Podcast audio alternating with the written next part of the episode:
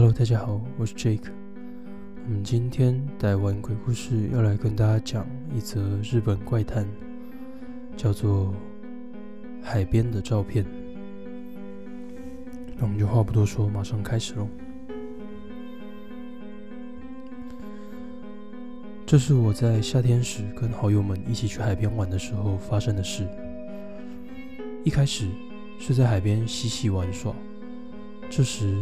其中一个朋友指着一个小小的悬崖提议：“我们从那里跳下去看看吧。”在那个海边有一个很适合跳水的小悬崖，虽然高度没有这次那么高，但在小时候也曾有过跳水试胆的经验。因为很久没有来海边玩而情绪高涨的我们，立马就往悬崖方向出发了。其中有一个朋友带了一台高性能照相机。大家为了留下回忆而一起拍了有各种有趣的姿势跳水的照片，就这样玩了好一会。不知过了多久，突然有个人说了：“哎，恩呢？”大家这才发现，恩已经在不知不觉中不见了。虽然大家来来回回的在海边寻找，却都没有下文，也跟救生员说了这件事，并一起寻找。但直到最后都没发现恩的身影。大家也想了最糟糕的情况，就是恩说不定已经落海了。这时天色也渐渐暗了下来，因为救生员说了，接下来会由我们负责搜索，请你们早点离开吧，我们就先回家了。找到恩是在那天之后，过了一周左右的事。可惜的是，我们当初不祥的预感也成真了。恩果然在海里溺毙身亡，再也回不了家了。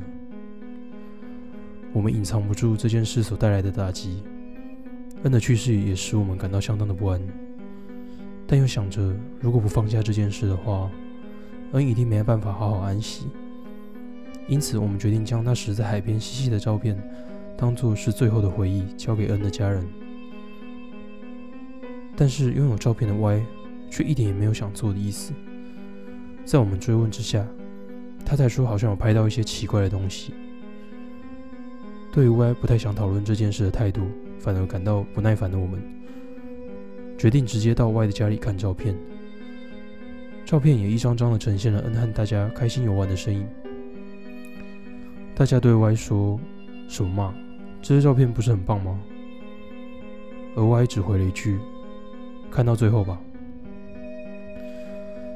最后一张照片是恩摆着有趣姿势跳海那瞬间的照片，但是在他的身后，清楚的拍到了从海中伸出来的无数只白色的手臂。